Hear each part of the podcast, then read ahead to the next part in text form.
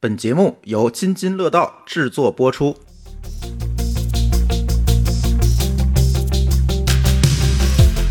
各位听友，大家好啊！如果没有意外的话，这是二零二一年的最后一期乱炖了。这一期乱炖的发布时间应该是二零二一年的十二月三十一号。二零二一年我们经历了不少事儿啊，但是我们不太想做回顾和盘点。回顾和盘点呢，大家可以期待我们在一月四号的一个在微信上的直播活动。到时候我们可能会包括我们的节目，包括天津的其他的友台，我们一起会做一个二零二一年的年度盘点的这么一个视频加音频的直播吧。到时候我们会把这个直播的预告发到我们的公众号上，大家可以期待我们盘点。今天我们不盘点，总感觉二零二一年没什么可盘点的，就没啥好事儿。说实话，就我我我那天有一个这个网站，咱就不说哪个网站了，让我写年度报告，说，哎，你们二零二一年遇到了什么好玩的事情啊？哎呀，我就想了半天，妈的，好像什么好玩事儿也没遇上，反正就是一个承上启下的一年吧。你得这么想，从二零一九年开始就这么说啊，就是这是历史上最坏的一年，也是未来最好的一年。你想后半句呢，你其实就会充满斗志和这个兴奋，对不对？好，我们即将迎来未来最好的一年。对，不盘点了，盘点会留在最后。这期节目我想聊两个话题，也是年底嘛，今年大家都跨年，也别占用大家太多时间去听咱的节目，聊两个我们比较关注的，大家也比较关注的话题吧。第一个话题是开源，所谓的开源，其实我们聊过很多，包括编码人生啊等等节目里都聊过，但是这次呢，哎，出问题了。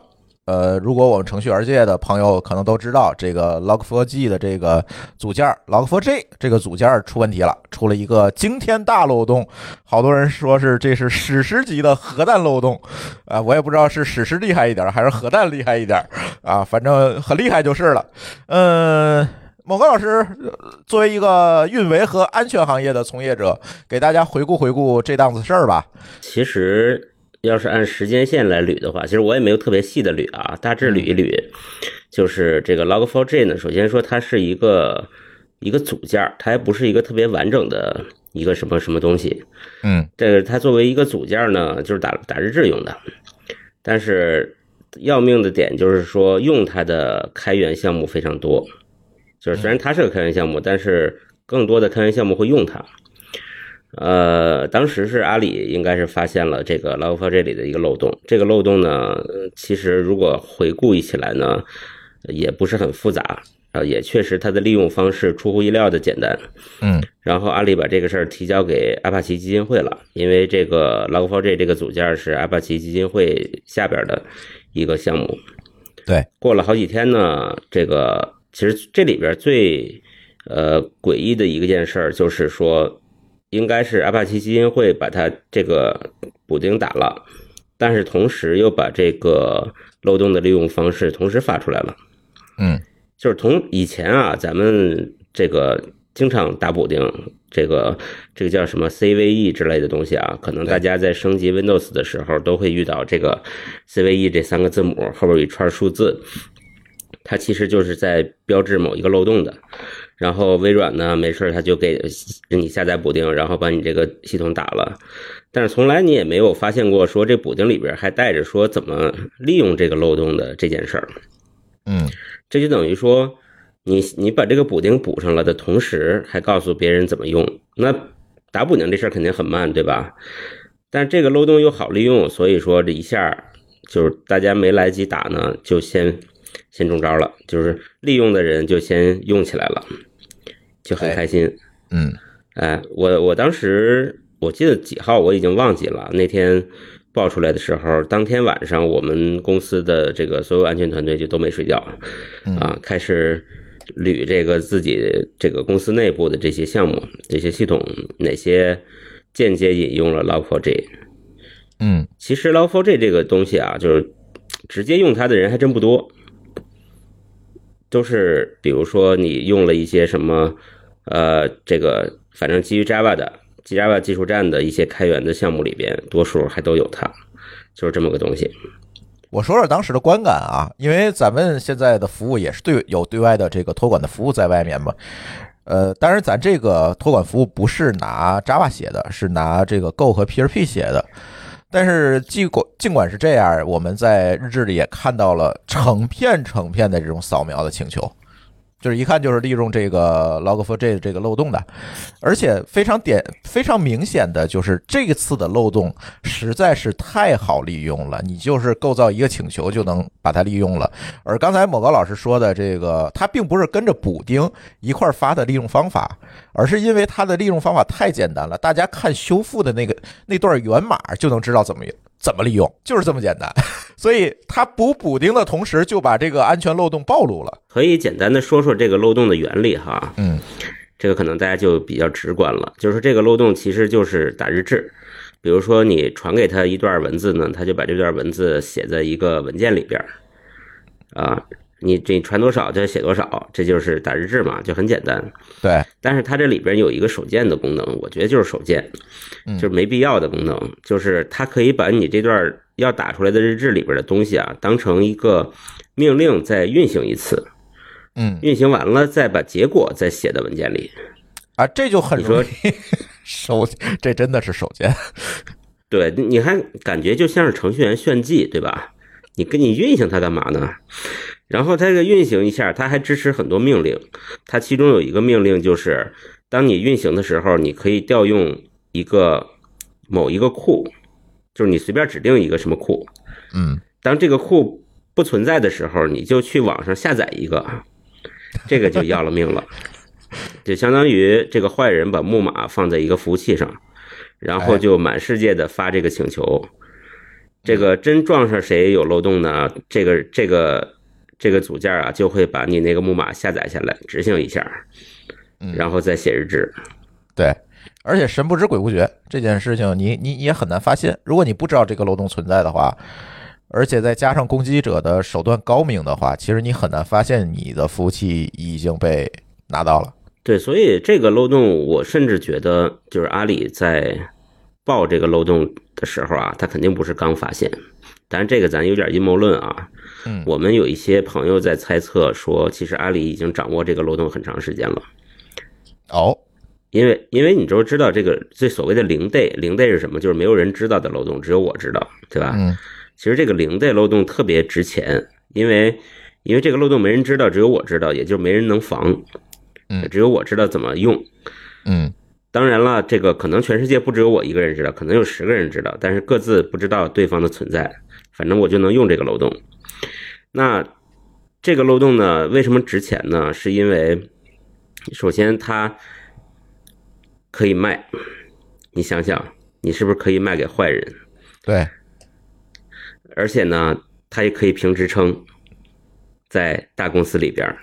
哦，那那我们一帮阴谋论的人啊，闲聊就觉得阿里首先这个漏洞看起来它不像是一个特别难发现的漏洞，对吧？对因为这个逻辑看起来挺简单的。对，那那我们闲聊就觉得他们肯定不是刚发现，但是为什么往上报呢？有可能就是，比如说这个漏洞到底应该属于谁这件事儿说不清楚了。嗯那大家发生了利益冲突，干脆吧，我们就报了吧。嗯你也别说是你的，你也我也别说是我的。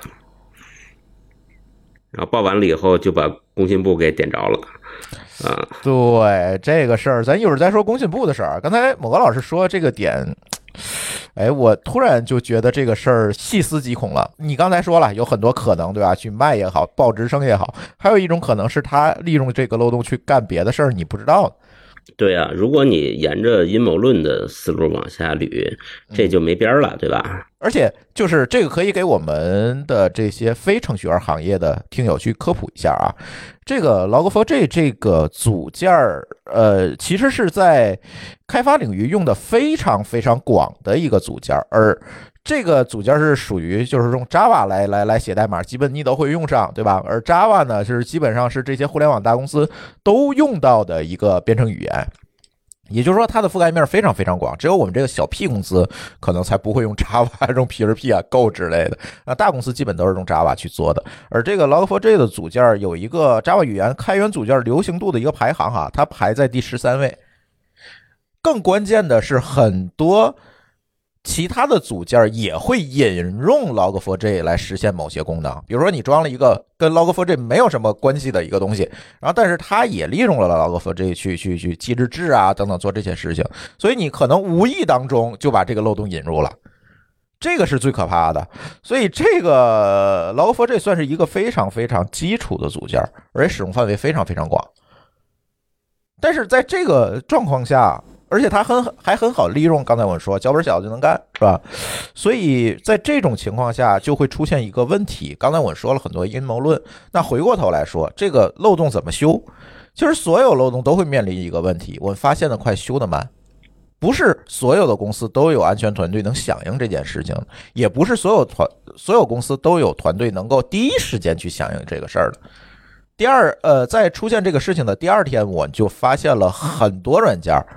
比如说一些打车软件，我们不说名字了啊，肯定不是滴滴啊。我知道滴滴的人在咱群里，对，肯定不是滴滴。但是那天我们有一个朋友啊，这个喝完酒一块吃饭，喝完酒在路边去打那个代驾，就发现挂了。然后仔细看，好像就是这个受了这样一个漏洞的影响。反正当天啊，很多服务都出现了问题。也就是说，这个事儿影响是非常广的，而不可能每个企业都是在发现这个 CVE 第一时间就修。CVE 刚才某个老师说了一点哈，就是它是一个安全通报，就是告诉大家这有一个什么样的漏洞，每一个漏洞呢都会有一个编号，别管是 Linux 系统的、Windows 系统的还是某个开发语言的，它都会有一个 CVE 的编号。我们去按照这个 CVE 的编号，如果我们订阅了这个 CVE 的通报的话，它有一个通报哈，我们去订那个 Mail List。它定期的就会发给你，只要发现这漏洞是吧？它不是一个零 day 漏洞，就是它已经公开的漏洞。好，它就会发给你。发给你之后呢，你就可以根据这样的一个安全信息的一个通报来去修复。如果涉及到你的系统，你去修复，第一时间去修复。但是并不是每一个公司都有这个能力去盯这件事情的。小公司对吧？就就俩开发，他连 CVE 是什么，他可能都不知道。那这个时候，如果他不知道，在他不知晓的情况下，尤其像。不是所有漏洞都像今天这个我们今天说的 Log4j 这个漏洞，它影响这么广，是吧？它不不都出了圈了，就就你不是开发者也也也都知道了，不是每个漏洞都这样。所以在这个时候，就就会有很多隐藏的漏洞可能会被利用，修的是非常慢的，因为它根本连发现可能都没有发现，都没有意识到这个问题就被认黑了，这是才是最可怕的。我想补充一下啊，刚才你说的这个打车的事儿，让我想起来两个当时的故事。一个是说，有人把这个特殊的那个代码放在了 WiFi 的那个那个 i 那个 SID 里边，都会有设备中招。对，曾经有一度就是有一个漏洞是，这个 SSID 如果用特殊的这个字符去构造的话，你一连这手机就挂了。对，就包括咱们之前说拿苹果的手机发个短信给另一个苹果手机也会挂一样。呃，对，曾经微信也出过这种事儿。对，那么就是因为你对这个这个这些字符解析的有问题，就会导致你这个这个崩溃嘛。嗯，对。那包括咱们之前说有一个电动车的公司，对吧？不也是被人拿这个拿拿这个漏拿这个漏洞给爆了吗？嗯，对吧？对，就说在线的东西你可能修复起来还比较快，因为毕竟是你算是个热修复嘛。但是那种设备里的系统，你修复起来会更慢。嗯。对吧？对，但是它可能是更大的一个问题，因为可能全球有那么有那么成千上万台的设备在那在用啊。但好在说没有谁去去说说到底有哪个公司因为这个漏洞损失了多少东西，至少目前还没听说。嗯，对吧？嗯嗯，但我觉得说。这个里边其实反映出来是一个大家现在对这个网络安全漏就是安全漏洞的一个态度，就包括你像我们当时看到了，也会想也会琢磨一下我们公司里边这些服务器上有没有这个相关的东这个东西，但是排查了一通，好像发现没有，所以哎，我们就安下心来，嗯，对吧？我们都是小破公司，不是 PHP 就是 Go，对对对对，那么。那么有的大公司呢，给我的感觉，反正我那两天朋友圈里边是一一直有人在发，哎，说他说因为这个事儿，这个这个破事儿加了两天班，一直就是在在修复啊，一直在就在跟这个做跟这个相关的事儿。那确实现在的漏洞的威力，就是如果说这个漏洞比较基础，那其实对所有对全球所有的公司来说，都是一个不眠之夜。是我当天晚上刷朋友圈，所有在这个行业里的同学都没睡觉。嗯，我们就算是比较踏实的了，因为反而公司小呢，你就中招了，哎，你你修起来也比较快，对吧？对，没这么多系统那，它，对对，大那大公司一个系统做了 N 年，很多人换过手，对吧？甚至代码的仓库可能都不完整，他想修起来，那可真的不好说。是但是你只要有一个地方没有修复，可能就会给你带来潜在的一个隐患吧。没错。如它这个果有其实啊，它这个其实主要问题还在于说，这就是所谓的嗯 这个供应链攻击嘛。就比如说你用 Redis，这是一个 KV 的数据库，对吧？那 Redis 用了 Log4j，是 Log4j 第一时间升级了，那你怎么整呢？那 Redis 没升啊，嗯，对吧？对所以所以有人发明了什么热补丁啊，反正各种奇技淫巧，包括或者说从外边能不能先把这个漏洞做一层隔离，对吧？或就是者现在，反正反正大家都在想各种办法。阻断吧。嗯，对对对对，有这种这种这种万福防火墙，对吧？大家都在想办法去搞，但是但是终究是说，可能每个人就每个公司要为自己去，不管是写的代码还是引用的组件要要负责的，对吧？嗯，是。但是这件事情爆出来之后，我们就看到一种论调，就是大家都在说开源软件不够安全这件事儿。哎呀，这个话题从何讲起呢？我真的不太理解这人的利益在哪里。嗯，因为我们举个最简单的例子，那 Windows 呢？是啊，那 Windows 是个闭源的，但你看它每个月都有都有补丁日，嗯，对吧？嗯，那里边多多少少可能都有有一些是跟安全相关的补丁的，只是他可能他也不太披露细节，对吧？这里就是有一个非常重要的观点，就是当然了，说开源软件不安全这件事情，很多人呢，第一个有一部分人呢是不懂这个技术的，这些人去讲的。你看这个开源软件为什么总出这种漏洞呢？对吧？我一查就是跟着这个事儿一查，哎呦，历史上怎么有这么多漏洞的被爆出来？是不是开源软件就不安全？这是外行去看的。当然还有一些呢，我觉得就是纯属就是坏了，那就不是蠢了啊。当然我们不能说外行就蠢啊，他就纯属是坏了。坏在哪里呢？他拿这个事儿去讲，你看这个开源软件啊，这个不够安全，影响了我们的国民经济。所以呢，我们应该抵制这些外国来的开源软件。你看，这还是一个基金会干的。哎呀，一提基金会，这不是好东西，是吧？哎呀，这个，所以我们要保证国家安全啊，不能用这些东西。我们是不是要把 GitHub 封掉？就就这些论调就来了。这个就让我想起了那天我们在群里说的那个，包括游戏软，就大部分的软件都是叫有限责任担保的，嗯，啊，有限瑕疵担保的，嗯就是它不能为你去担保我这个软件里没有没有 bug，无论这个 bug 是有意的还是无意的，其实它都不能做任何担保，只能是有限的一个担保，对吧？嗯，我没有，只我只能担保我没有故意的引入一些问题。呃，对对对对，那那么包括说你在你你你这个又变成了说说这个国货当自强，但我是觉得现在国货还没有到这个地步，而且我觉得这个事情你一旦变成了说呃划分界限，那就会有各种各样的利益的一个考一个考量，而不是真正的是从所谓的一个呃怎么说一个真实的选择上来去。呃，怎么说做这个选择了？那你反过来说，国内哪就是咱们说咱们说反正哪些软件它没有漏没有漏洞呢？对，那万一也被外国人利用了呢？那更明更明显，用的人都是中国人。嗯，所以我觉得在这里啊，就是开源这一块的知识是急需一个普及的。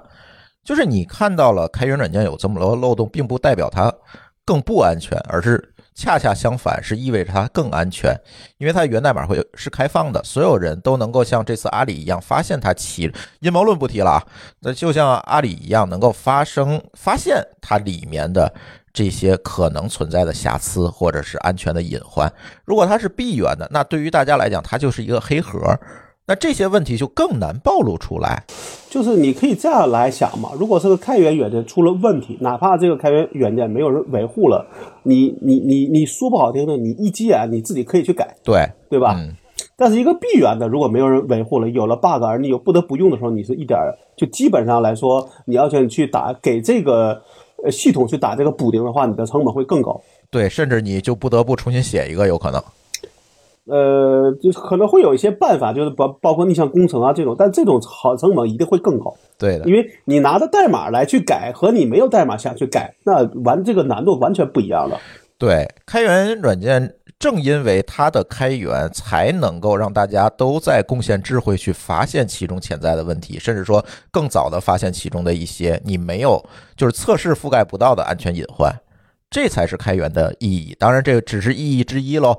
其他的，比如说它是一个安全软件，比如说是做磁盘加密的，那如果它是闭源的，你敢用吗？你可能连用都不敢用，因为它的代码没有经过审计，它有没有后门你也不知道。对这个事情，咱之前不是也出过嘛，对吧？有有很多人一直质疑一个这方面的软件有后有有这个后门嘛？对对对。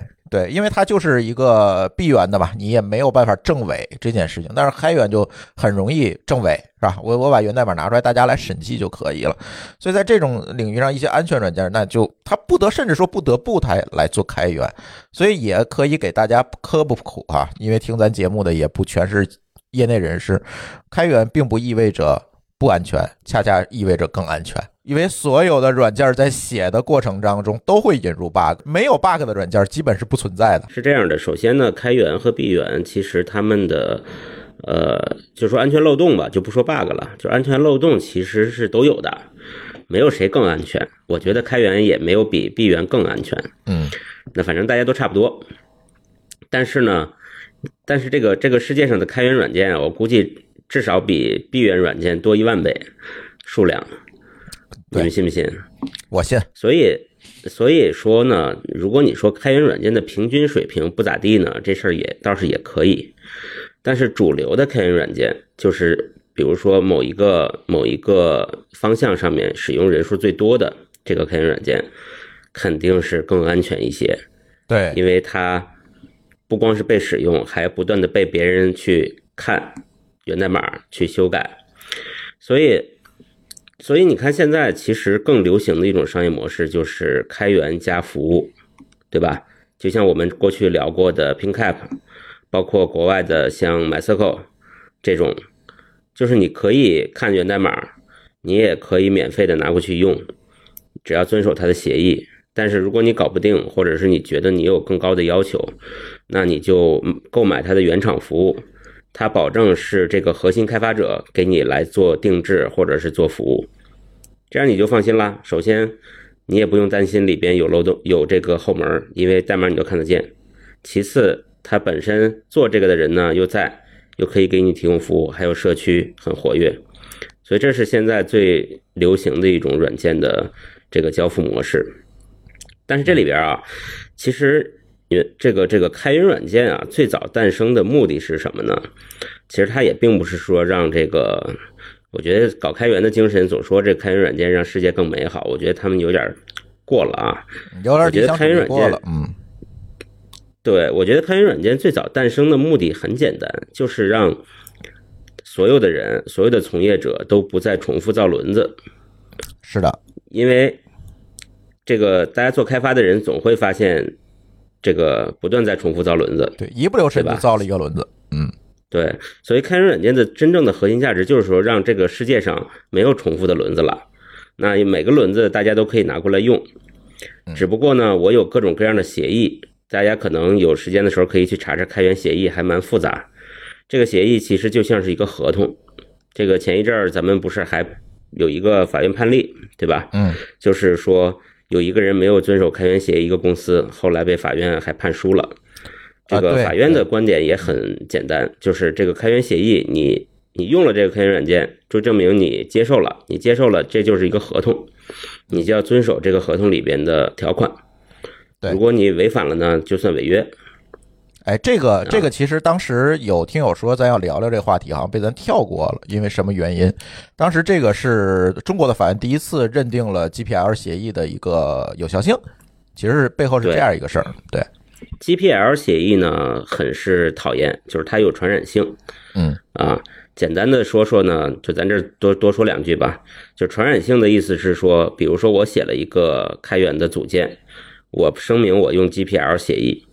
那如果你的你你也开发了一个软件里边把我这个开源的东西放进去了，那你就必须也开源，这就是所谓的传染，就是你不能变成一个闭源的商业化软件，那你就违反协议了，我就可以起诉你，啊。对，但是呢，现在的一个新情况出现了，是什么呢？就是互联网。云服务，对，这个这个事情很恶心，就是云服务的底层，大多数的东西都是用开源软件来搭的，但是你无法证明或证伪，因为你看不见，嗯对吧？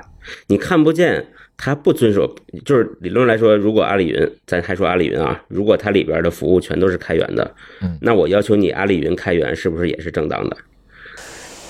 但是呢看不见啊。但是你不知道呀，你证明不了呀，人家说我不是，咋地咋地。我也挺有感受的，就是这个大家都觉得可能这个事儿匪夷所思，但是我跟你们讲一个现象，你们就能明白这件事情。比如说你在阿里云上去找 MySQL 服务，你是找不着的，他一定会给你改个名儿，比如在阿里云上它叫 RDS，应该叫。叫 RDS 服务，就是，但实际上是 MySQL，这他一定不会说这是阿里云的 MySQL 服务，不会这么说，因为这就是 GPL 协议去去去去约定的这这件事情。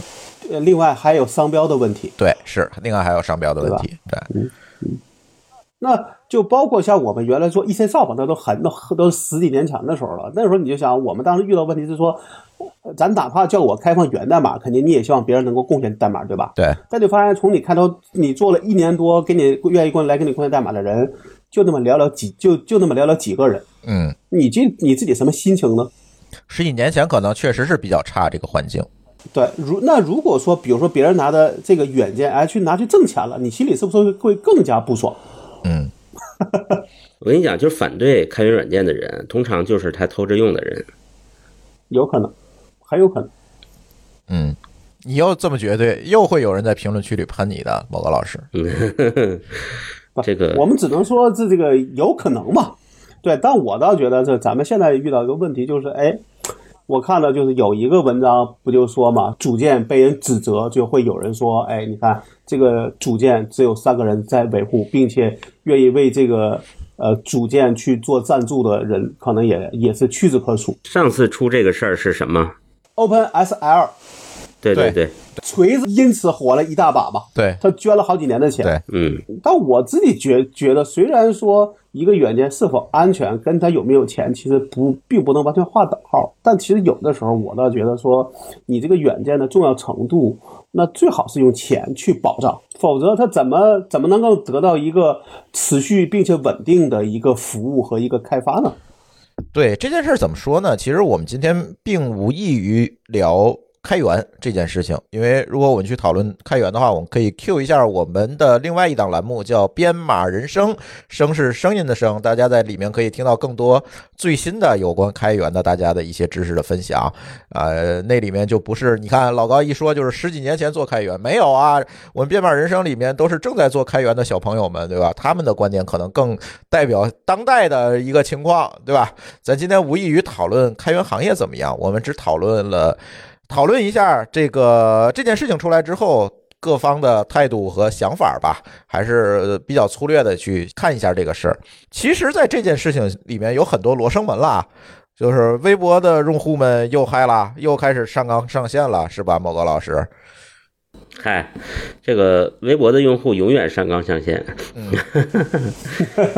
因为呃，你指的上纲上线其实是他们在批判阿里，对不对？对啊，就是这个里边中间有一个小插曲，刚才提了一嘴，就是说阿里呢把这个报给阿帕奇基金会了。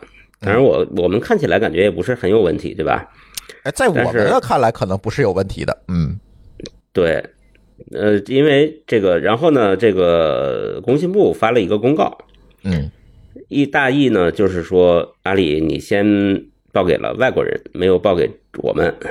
嗯我们是几天之后，还是从新闻上看见的对，啊？这么严重的一个问题，嗯呃，所以我们要处罚一下阿里。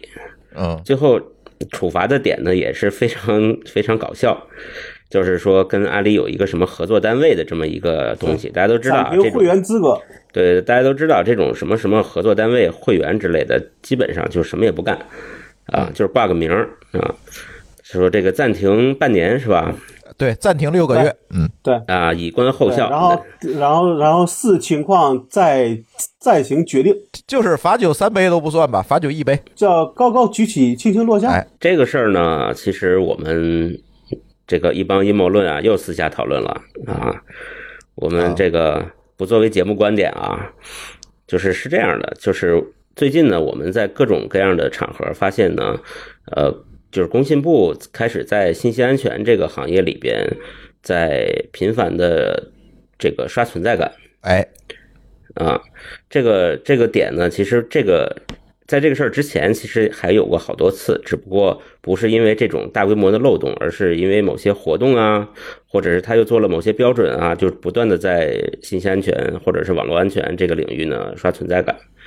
因为过去这个这个领域是这个公安部门主导的，嗯，啊，工信呢可能最近觉得没有特别多的这个活儿可干了吧？工信部也有自己的抓手了，比如说他在做工业互联网等等等等，在这方面颁布颁布了一些新的标准。那这件事儿呢，我的感觉是，呃，可能工信部开始看起来有点儿呃不太高兴，嗯就发了一个，因为他的处罚和他的那个那个公告还是分两次发出来的。对，应该是他工信部呢觉得这件事情这个阿里做的很不对，就直接发了。但是后来一研究，好像也没没挑出什么毛病来。嗯因为我这个应该有一个条文啊，那个我不知道那个是一个什么文件，没仔细研究。就是说，我们国内厂商发现的这种软件漏洞或者系统漏洞，应该呃在发现漏洞的两日内报告给相关主管机构。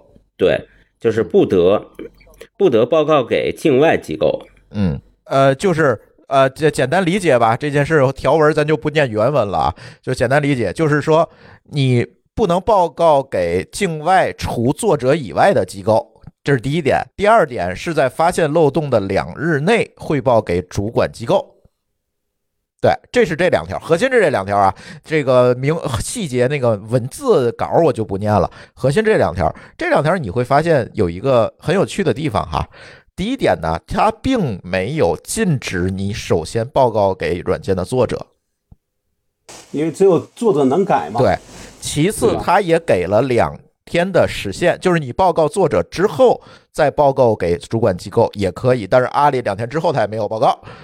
问题是出在这儿，对。他首先报告给作者，这个并没错啊。微博用户很多说你不应该先报告给作者，你应该先告诉国家，让国家先把这个漏洞利用一下，你再报告国外。他们可能是这个意思，但是这是不对的啊，法律上没有这么规定啊。这个法律上也给了你时间的，这不是给别人借口了吗？对，你这么说，这么干，对吧？，对，这里是这样一个道理，就是为什么说他给了你两天的时限，这是我们理解的啊。为什么给你两天时间？是因为其实你首先汇报给主管部门，其实这个件事情不现实也不够安全，因为只有作者能修这个东西，或者也不能说只有作者能修了，只有专业人士能修，或者是作者应该是有权首先知道这个漏洞的存在的，这个是没有问题的。其次才是说有关的主管机构。但如果说你先报告了主管机构，这里就会有一个问题：中间会如何？首先是如何定义这个主管机构？第二是你在报告的过程当中，会不会出现这个漏洞的二次泄露？这个其实会更危害网络的安全。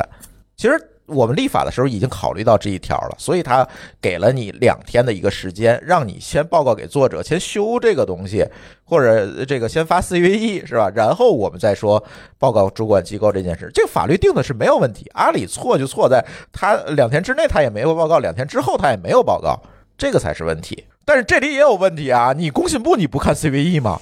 你居然是从新闻里看到的，这个他违规在先，这个才是他内部合规出了问题，这个没什么可洗的，这确实是他的问题。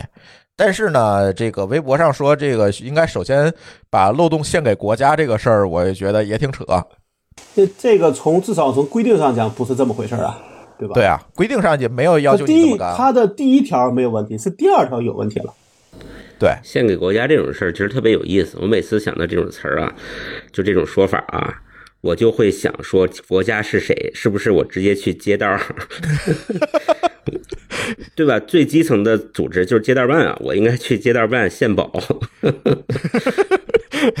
但这个问题就在于说，咱们先不说这个政府怎么用啊，对吧？至少你要合你要合规嘛，嗯，对吧？那这个事儿呢，我觉得阿里也发了一个公告，对吧？他也说他们会加强内部合规的这个流这个流这个流呃怎么说？加强合规流程，对吧？对，老高，我必须要提醒你，你少说几个对吧？嗯我们上期已经被听友吐槽了，说老高说对吧说的太多，没关系，没关系。没事，你给他剪了。我剪不动了。我我上期已经给他剪掉五十多个，但是还有一百多个，啊，那我下回说一说一千多个，钱存够了是吧？啊，看样子我们需要开发一个工具，就是对，能够把对在吧去掉。不是能够在音频里边做查找替换的工工具。呃，不仅你这么想，大家都是这么想的，但是这个事儿是很难的。但我是觉得说，咱们如果说从每个人的力量上讲，肯定还是希望说，我至少我之前 PAP 那个基金会出了之后，我是做了个月一个月捐的。嗯你说你要我买他的服务，我可能买不起，但是你你去捐款，我觉得这事儿是，呃，是每个人你你哪你哪怕每个月一美元、五美元、十美元，他也能捐嘛。而且最后其实还是个聚沙成塔的事儿，对吧？这事儿就不要去指责别人怎么样，而是从你每个人做起啊。对对对吧还是要给我们这些开源的作者一些正反馈。对对，正反馈分为几种啊，我觉得有有钱的呢，可以像老高一样不差钱儿出钱，对吧？那有力的咱也可以出力，我也可以参加一些开源的项目，是吧？我们可以为开源的项目去贡献一些我们自己的力量，我觉得这也可以，也叫一种正反馈对。就是你说别人不好，就不要只停留在嘴头上，嗯，对吧？而是你真的去做一个更好的，没错，对你这个要求有点高啊。不，只是叫努力，这叫努力，对，不是它不是一个你必须达那个去达成的目标。这个事儿是这样，我必须继续 Q 一下我们编码人生那档节目，是吧？最近的这期节目，我聊的就是你如何为开源项目做贡献，不是说你想的那样哦，你会写代码就能够为开源，才能够为开源项目去做贡献。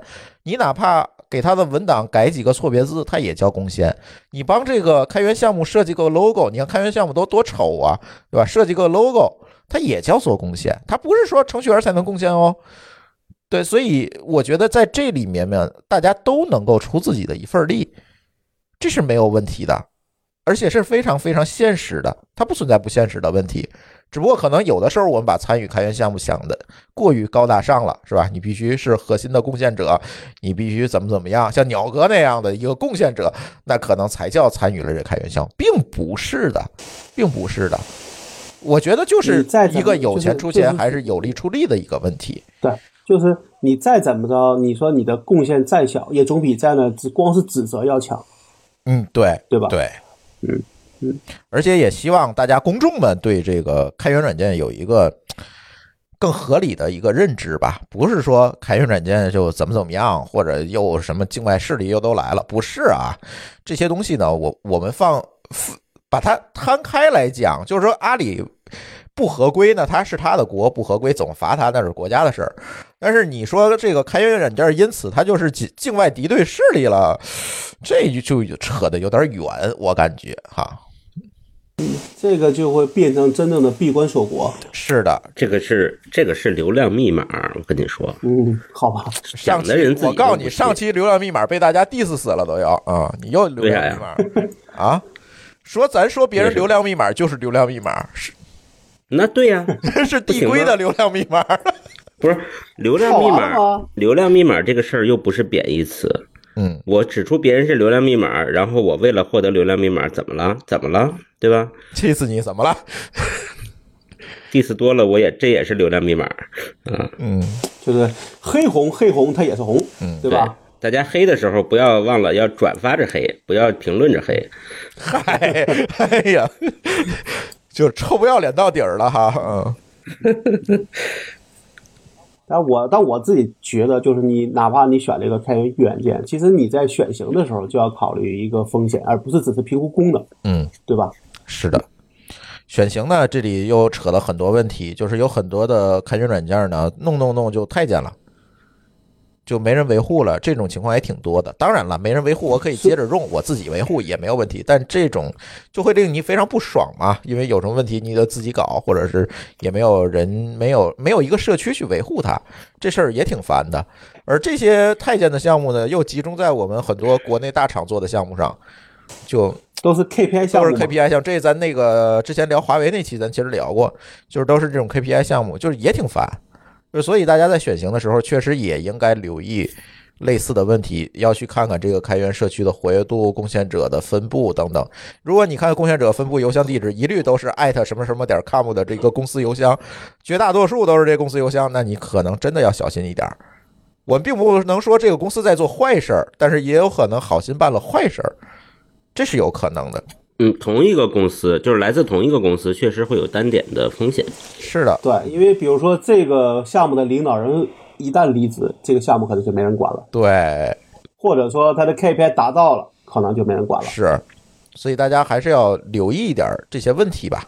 当然，这就是专业领域的事儿了。还是那句话，今天咱们不讨论这么专业的问题啊。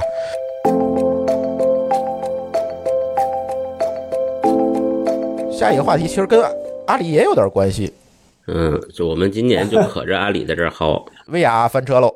嗯，当然，在薇娅之前，不仅仅不，他不是第一个哈，在薇娅之前呢，雪梨先翻的车。什么事儿呢？就是这个几十年如一日的这个问题，就是税的问题。我还觉得薇娅挺那个的，有点冤，有点冤。我不觉得他冤，我不觉得他冤，我一点觉得他都不冤。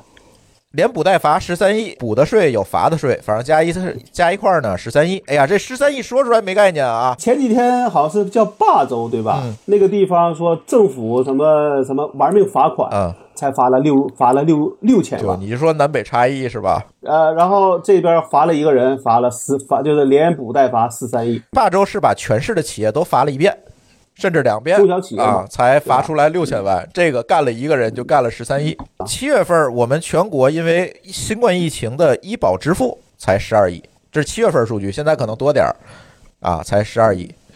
就干了他十三亿，这一下子吧，社保亏空全补上了，这 就是这样一个水平，什么水平？就是这么一个水平。所以我看有就有的人开玩笑嘛，说有人就算说我们一个人一个月挣多少钱，要挣多少年能挣到四三亿，对，对吧？嗯嗯，所以冤不冤？从猴开始干，从猴开始干。反正我觉得那个话就不要提了，大家可以翻。但是我觉得是这样的，就是我刚才为什么说我说他一点都不冤呢？我觉得至少像呃怎么说呢？咱们有时候这个做创做创业，对吧？有时候确实是说，哎，你一开始做的时候，你可能会因为你的钱少，对吧？可能会找一些所谓的你认为一些办法去减少支出，嗯，对吧？但是，如果你的收入变多的时候，你是不是会也要想着说，我要把那些你认为原来的那些可能有问题的方法逐渐的去掉呢？嗯，那如果说你都已经十个亿、二十个亿的收入的时候，甚至叫都不叫收入，叫利润的时候，你还在这里搞所谓的合理避税，在我看来，这事儿你就是自己给自自己找不爽，而且最大的问题是说，无无论是雪梨还是薇娅，基本上他这个直播的业务可能也做不下去了。对，因为这个事情可能是人走茶凉，你这个东西三个月你不开播，你可能就会被这个世界遗忘掉。就算你能再开了，可能你的热度也难以回到原来的那个水平上去了。这个倒是那因为你说这种情况上讲，你你不是赔了十，你不你可不是赔了十个亿或者二十个亿啊，你把你未来这十年二十年的一个一个未来都给透支掉了。对上次咱们提咱们讲到一个话题，就是说这个流量其实不是这个主播自己带来的，而是平台给的。对，那那像像薇娅这种情况，她之后再回到直播的舞台上，那平台可能也不太会给她很多量了，因为平台总会有那么一种感觉，对吧？就觉得劣迹艺人或者怎么着的，他不愿意沾这个事儿。为为什么不能再培养一个新人？对，这个世界本来也是新人替旧人的嘛。因为平台也知道，反正我流量给谁，谁就是下一个薇娅。但你想想，如果说他假设一年能挣几个亿，假设薇娅还能活火个五年十年，你想想他亏的可不是这十几个亿的事儿。所以薇娅的一个选择就是加入李佳琦的公司。你觉得李佳琦会干吗？这个开玩笑了啊！我为什么刚才觉得这个薇娅有点苦、有点冤呢？其实并不是说他这个钱不该交，而是我觉得啊，他可能被这个税务规划的公司给坑了。我也有这个但是，这个坑，这个坑不一定是主动想坑他，只是说这家公司也没那么专业，或者是也心存侥幸。但我个人觉得啊，你在那个规模下，你合理避税一点儿，我觉得我从我的角度上呢，我能接受。但如果你把百分之九十的税都避了，这就不叫合理避税了，对吗？嗯，那这个锅谁谁就是所谓的合理税负，你一定要想，比如说我一年挣十个亿，我避个一千万两两千万可能就很好了，我要避避个十个亿，我避九个亿的税，那你想这事儿不会有人放？不，咱税率没这么高，亲。不，我只是说从该交的部分里边说，你明白吧？，对，不是我刚指的是说，你有十个亿的税，假设按照所谓最高、最最最圆满的方式，你要交十个亿，那我说，哎，我搞个合理避税，我交九点五亿，我避五千万，对吧？这个大家觉得，哎，这还是有还是有情可原的。但你说我要避九点五亿，只交五千万，你觉得这事儿能说得过去吗？你说这个事儿呢，其实本来也确实不太好量化，到底这边界在哪儿？但是我想当时可能发生的现象、发生的情况、真实的情况是说，薇娅呢其实也不懂，然后这个税务规划公司在他们面前就是最懂税务、最懂财务的人，那他出具的这个给他们出的建议，他觉得那就靠谱呀。呃，我怎么说呢？我觉我自己觉得啊，说从我自己的一个经经济上讲，我们也不会这么干。就哪怕我挣不了多少钱，我哪怕我一我一年能挣个一百万、两百万，我也觉得可能我交的税多，但我也不会这么狠的说我一我我这税就交的那么那么点儿，因为我觉得这事儿你是说不过去而且这个风险很大，是，对吧？嗯风险很大。咱还是要讲道理。嗯，我觉得我我说一下我的观点吧，我我大概明白你们俩观点了，但是我说一下我的观点。第一个就是大前提，纳税是你作为一个公司、作为一个纳税人的一个本分。咱这个事儿不是拔高啊啊，不是说咱咱呃多高大上，不是啊，这个事儿就是你应尽的义务，这个咱没什么可说的。但是我们要说，但是但是呢，在合理的范围内避税，它也是法律允许的。它不是法律，并不是说不允许你以以任何的方法避税，没有，它是有税务规划的这个概念的。当然，在这里它有一个合理的限度和范围，就像刚才老高说的，你收入十个亿，你恨不得避一个亿的税，我我不觉得这这个东西它能够说得过去。你可以扣法条啊，你说这个地儿这个税源地它税就是低，是吧？这个我我我避，但是你觉得这事儿有道理吗？当然，这里还有很多深入的一些专业概念啊，比如这个税源地的概念，这个免税的政策、地方和国家的这个分配比例，这些东西大家可以上网上去查。这个这个有很多的说法，这个咱不说了，太专业了。但是从道理上来讲，你说你把你的税都干掉，一分钱交税不交，这个事儿就对了吗？也不对。就是你的税负奇低，那其实对其他的交税的公司也是一种不公平。对，对，这种不公平就特别说不好听的，你干成这样的，别人去举报你，你也是应得的结果。对，所以我觉得他这个错是错在一个错误的避税。那由此，我其实就同意某个老师的观点，这个是这个税务规划的这个公司的锅。中国存在很多税务规规划的公司，是吧？它以各种各样的方法帮你去避税。我们只说避税啊，咱不说逃税，对吧？我刚才还想再说一点啊，就是说，在不同规模的公司下，你能干的事儿是不一样的。如果说你假设啊，我我我我我一年利润一百万，我想避点税，我找一个税务公司，再给我规划的方法，哎，可能我避，可能真的说不好听的，税这个税务局都不带理不带理你的，因为你钱太少。嗯，但你说我的要交的税可能是在在亿规模的时候，你拿同样的方案去做同样的事儿，你说税务局会不会找你麻烦吧？对，所以老高提到这个话题，我就必须给大家解个密哈。作为做过这么多创业公司的人，我就可以给大家解解密了。这个税是怎么避的？呃，避税无非就是三种办法。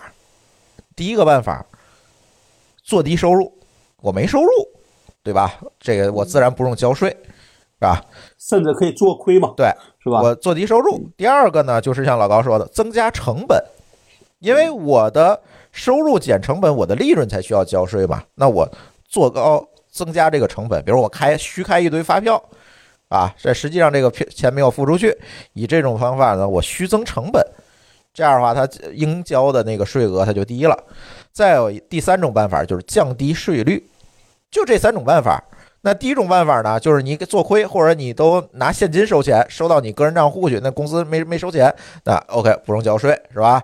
第二个呢，增加收入，我开各种开发票，当然这种路呢其实很拙劣了，会被税务局堵死，说你这个公司一年收入一千万，吃了两千万的饭，这也不像话，是吧？你干嘛呢？你是对 这个呢也也会被查，它而且国家也有规定，类似这种费用，呃，它它得有抵税的这个额度和比例，是吧？啊，也也也能做也有限，对吧？那么再有一个就是降低税率。所谓降低税率呢，他就找一些所谓的税源地，比如像薇娅这次出事儿的这个崇明岛的公司，就是啊，因为它当地有政策啊，在当地注册呢，这个税走我这边呢，我可以给你退税，是吧？税呢分为两部分，一部分呢是地方留下来的，一部分是这个。国家提留的，就是国家一部分，地方一部分。你税交完之后是这两部分。那，呃，所谓税源地，它其实没有办法动国家的那一份儿，它能够把自己的那一份儿啊退一部分给你，那它相应的税率就会变低。所以呢，注册这个，但是注册这个它就有一个风险。你想啊，这个天下哪有这么好的事儿啊？你注册公司从我这儿走税，你税就少交了？不是，你要想人家定为什么定这个政策？人家定这个政策是为了给当地增加就业机会。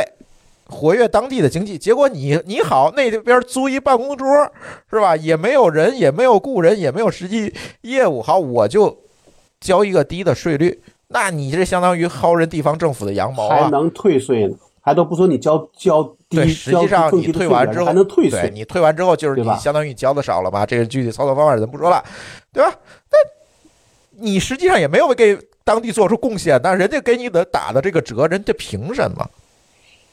当然了，你小公司就像刚才老高说的，你小公司薅一块两块的羊毛，人懒得理你。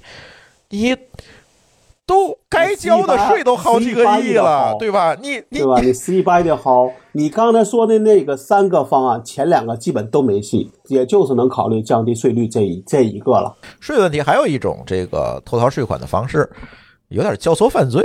没关系，说吧。这个还有一种偷逃税款的方式，就是说有一部分公司的税叫定额制，就是我给你定一个数，你就按这数交就行了。这个当时呢，国家是为了照顾在会计这个制度上并并不完善或者没有办法完善的小企业。来小微企业来做的，因为你们公司可能就一个人，连会计都雇不起，那怎么办呢？你反正也产生不了多少收入。这个会计部呃税务部门为了方便你，说我给定个数吧，你按这数交数算了，对是这种有这种。我看了，好，好像薇娅是跟这个相关的，哎，就被认定可能他通过各种各样的操作办法被认定成了这种定额税，那对，那你交的就少得多了，而且可以交的税部分可以再再返还，对。对，那确实是交的少多，但是还是那句话，这话说回来，你觉得合理吗？这事儿，国家本来用来照顾小企业的这么一个政策，就被你这么滥用了。结果现在国家说了，要全面的清退这个定额税，好，你都雇会计去吧。你说这受害的是谁？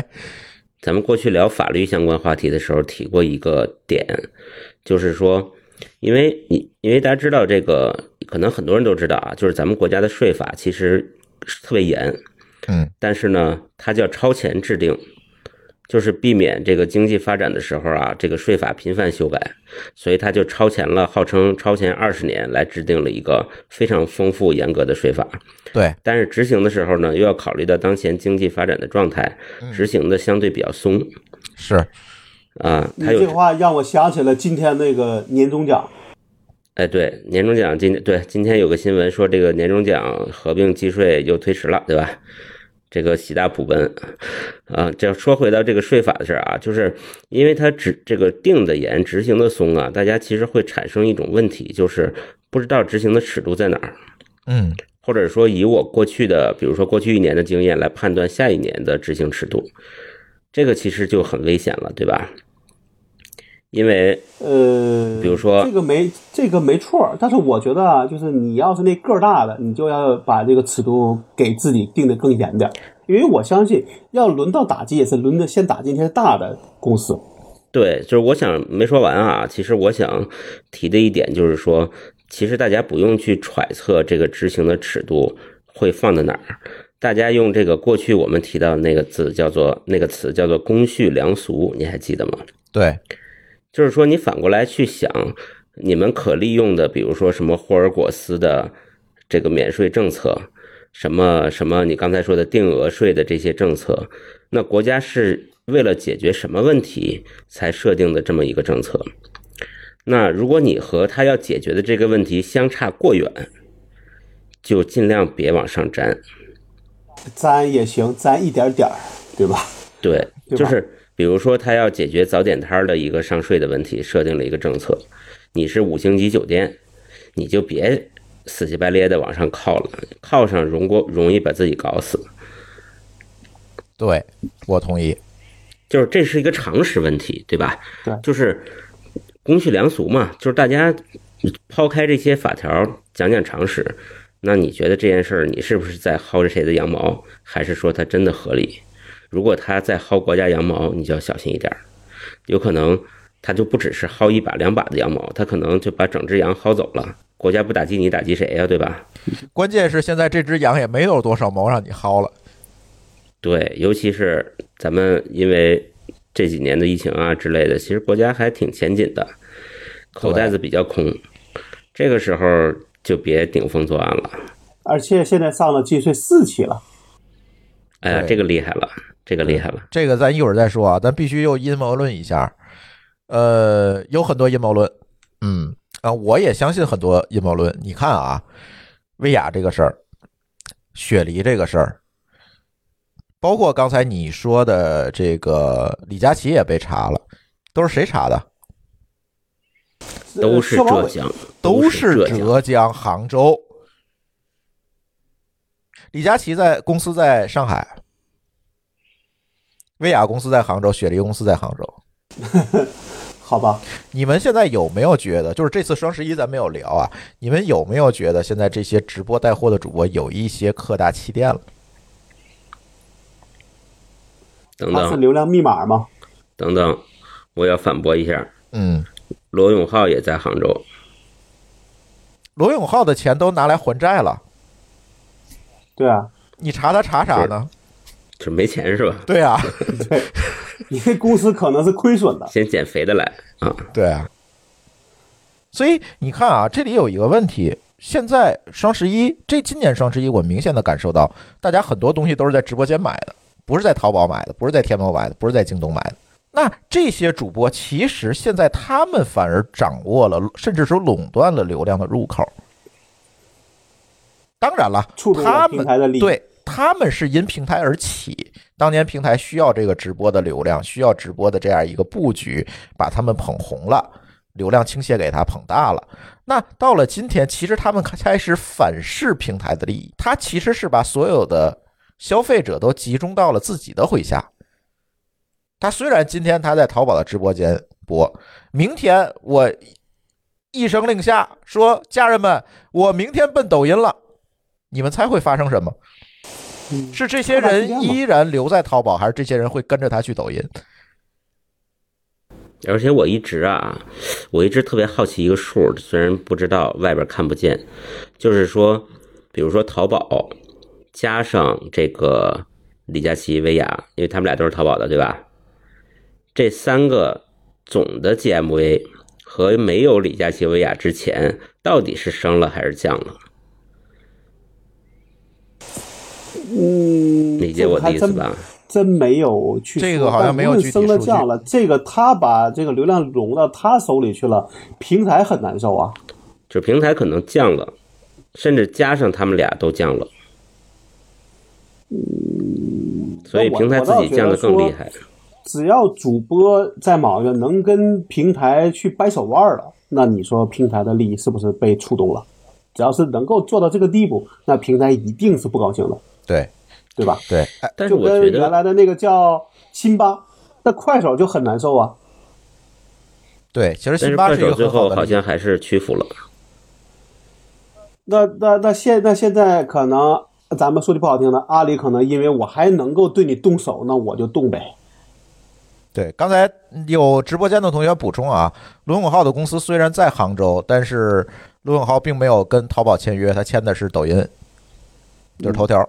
嗯，呃对呀、我其实当想想说的是，那他把罗永浩干掉，不是更不伤自己吗？何必要剁自己的手呢？那你也得找到把柄啊。就是他没有道理嘛。他为什么呀？他并没有侵占他平台的利益呀，并没有对他自己对淘宝带带来威胁呀。嗯，你打他有什么意义呢？损人不利己啊。但是你打薇娅是利己的呀。这个咱们也别太阴谋论、啊有有点这个事儿确实是阴谋论啊还是税务局干的，咱们分不出来，确实是有点我觉得对吧？对，我觉得略有一点儿不太自洽。是吧？嗯，但是从这样的一个数据或者从这样一个形式来看，确实，如果可能我心里阴暗，但是如果我是淘宝的话，我可能也会比较担心这些主播给我带来的可能会给我带来的影响。他真有朝一日签了别家走了，我怎么办？哎，我沿着你这思路，我想到了另外一个角度的阴谋论。我说，你看这这几个人不都是杭州给打击的吗？对吧？嗯但是呢，最近其实阿里在很低调，就是他跟他这个马总，马总被迫低调了以后，阿里其实也很低调。你说会不会是杭州主动想跟阿里切割，或者是说让不想被阿里这个暗中控制的那么那么，就是这种控制感更弱一点，所以他们主动干的。如果按阴谋论的逻辑来，那可能也合理吧？啊，就是他其实想打击一下阿里。嗯。这个很难讲，这个有点太阴谋论了，嗯，是吧？因为你什么证据都没有嘛。对，所以咱今天就是纯属胡雷啊，这个不做任何这个参考，对大家，这纯属我们的这个脑洞阴谋论，这个不是事实啊。那个后期剪掉啊，嗯，剪掉。那节目还有吗？今天？但我倒觉得说这个事儿就是呃，不管是就只要你涉及到说跟这个这个税相关的，我觉得大家还是要有一个叫什么敬畏心。不是国外有句名言吗？唯死亡和交税不可避免。那死亡这事儿咱们逃不过，但是这税这事儿，我倒觉得咱还得认真点儿，对吧？嗯，死亡也得认真，谢谢。嗯 对，不能死的很随机啊，呃，嗯，不，不能因为逃税而死，嗨，对吧？所以真的，你别以为说你挣不到那十几个亿，你这个铁拳就轮不到你啊！这个你所有的收入都得有根交税的弦儿，甚至说有一根合规的弦儿。最近我真的发现很多朋友没有这根弦儿。最近一个朋友公司被我被我找出来很多漏洞啊！我说你这个事儿啊，我要给你举报了，你就属于。职务侵占啊，呃，按刑法可能判多少年，哥们儿就慌了，你知道吗？但是确实大量的公司存在这个问题。对，这叫这可就不是补税的事儿，而是刑事问题了。对，这就是刑事问题。所以这个这些事情大家一定要小心，你所有的收入都得有交交税这根弦儿装到你的口袋里，先想想税交没交，不是装到你口袋里就心安理得了。刚才老高提这金税四期就是这个问题，金税四四期将来是干什么事儿？所谓金税四期就是税务局的一套这个监控系统是吧？一套征缴系统，它能够监控到每一个人的每一笔收入。别管你是从任何渠道收的每一笔收入，当然你收现金可能他监控不到，但是现在谁花现金呢？这又是个问题。对，他能监控到你每一笔收入。现在一个最核心、典型的一个状况就是，很多人会用个人的微信号去收应该确认到企业里面的收入，或大或小，很多人都有这样的问题。比如你，你那个什么，哎，最简单了，你做这个微商。